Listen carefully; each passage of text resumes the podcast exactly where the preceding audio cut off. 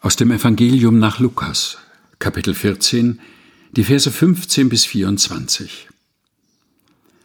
Da aber einer das hörte, der mit zu Tisch saß, sprach er zu Jesus, Selig ist, der das Brot isst im Reich Gottes.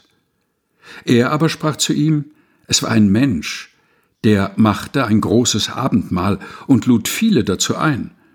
Und er sandte seinen Knecht aus zur Stunde des Abendmahls, den Geladenen zu sagen, Kommt, denn es ist schon bereit.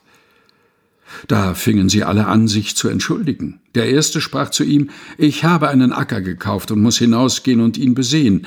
Ich bitte dich, entschuldige mich. Und ein anderer sprach, Ich habe fünf Joch Ochsen gekauft und ich gehe jetzt hin, sie zu besehen. Ich bitte dich, entschuldige mich. Wieder ein anderer sprach, ich habe eine Frau geheiratet, darum kann ich nicht kommen. Und der Knecht kam zurück und sagte das seinem Herrn. Da wurde der Hausherr zornig und sprach zu seinem Knecht, Geh schnell hinaus auf die Straßen und Gassen der Stadt und führe die Armen und Verkrüppelten und Blinden und Lahmen herein. Und der Knecht sprach, Herr, es ist geschehen, was du befohlen hast, es ist aber noch Raum da.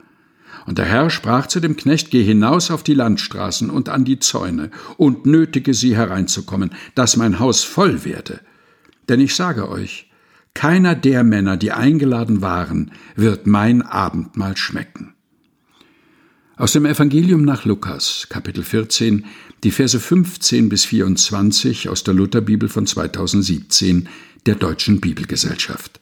Gelesen von Helga Heinold.